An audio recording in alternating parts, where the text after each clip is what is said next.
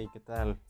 Sean todos bienvenidos a el podcast de innovación, creatividad y liderazgo con Charlie Cortero. El día de hoy les hablaré de dos temas aptamente importantes. El primero de ellos es el grupo de trabajo. El grupo de trabajo es un conjunto de personas que conviven en determinados momentos cortos, contando cada uno con propósitos y metas propias para el grupo. Este grupo está diseñado con un funcionamiento fijo para proyectar y realizar el mismo tipo de tareas. Las personas o grupo de ellas que se reúnen para interactuar y lograr objetivos particulares. Y además, en una empresa, el grupo de trabajo es un subsistema especializado dentro de la organización. ¿Por qué? Debido a las nuevas tendencias laborales y necesidades de reducir costos para que la empresa pueda alcanzar y mantener el éxito, requieren de talentos imposibles de encontrar en un solo individuo. Por otra parte, el segundo tema similar es el trabajo en equipo.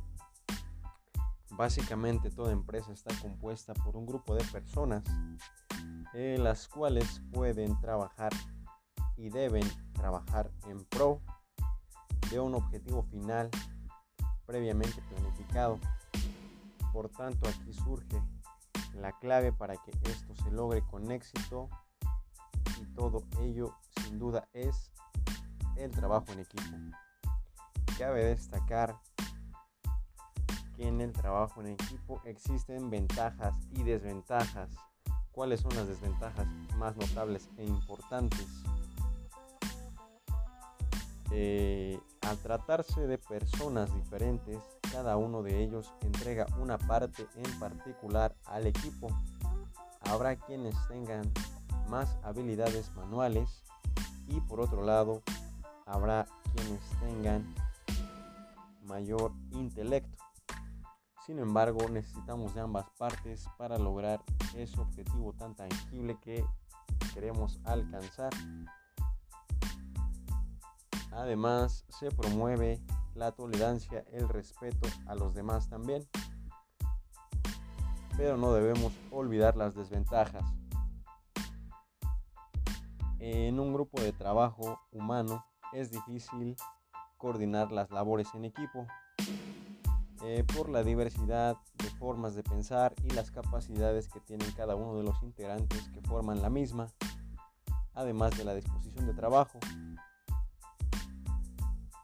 La forma de pensar casi siempre lleva a discusiones que pueden dividir al grupo.